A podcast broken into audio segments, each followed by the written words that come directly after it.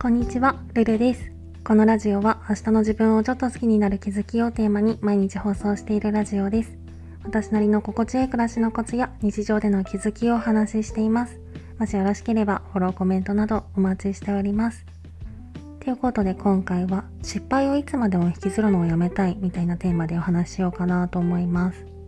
私小さい頃からみんなの前で先生に怒られるみたいなそういうシチュエーションが人一倍苦手で一回この状況に遭遇してしまうとしばらく心ここにあらずみたいになってしまって何にも手につかなくなる傾向にあるんですけど大人になってからも変わらず例えば仕事でミスをしたとか行動が空回りしたとかなんかそんな感じで失敗っぽい出来事があると結構それをいつまでも引きずるんですよね。で私は自己肯定感は多分低いと思うんですけどプライドは無駄に高くって例えばみんなの前で怒られたとか人にかっこ悪い姿を見られたとかそういう状況が結構耐え難いレベルのストレスになるんですよね。なんか特に公開処刑みたいなことをされるともうメンタルがズタズタになります。そうでもそうは言っても他人と関わって生きてる以上こういう状況でゼロにするのは無理だし指摘されることもあるしみんなの前で恥をかくこともあると。っ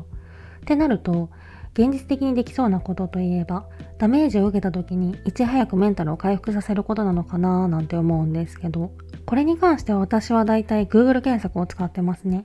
同じような状況にいる人を探してで勝手に共感して安心して私だけじゃないんだって思うみたいなそういう方法でメンタルを回復させることが多いんですけどだいたい Google の検索欄にどんな言葉を打ち込んでも似たような状況にいる人っているもので私的にはこれが一番の解決策なのかななんて思ったりしていて。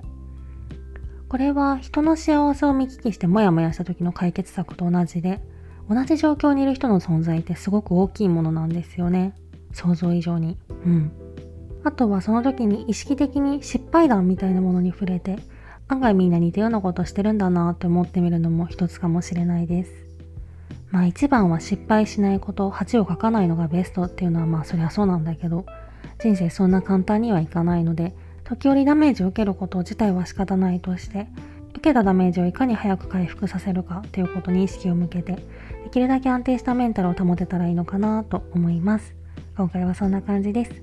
レターでの質問感想も絶賛募集中ですのでぜひお気軽にいただけたら嬉しいです。それではまた次の放送でお会いしましょう。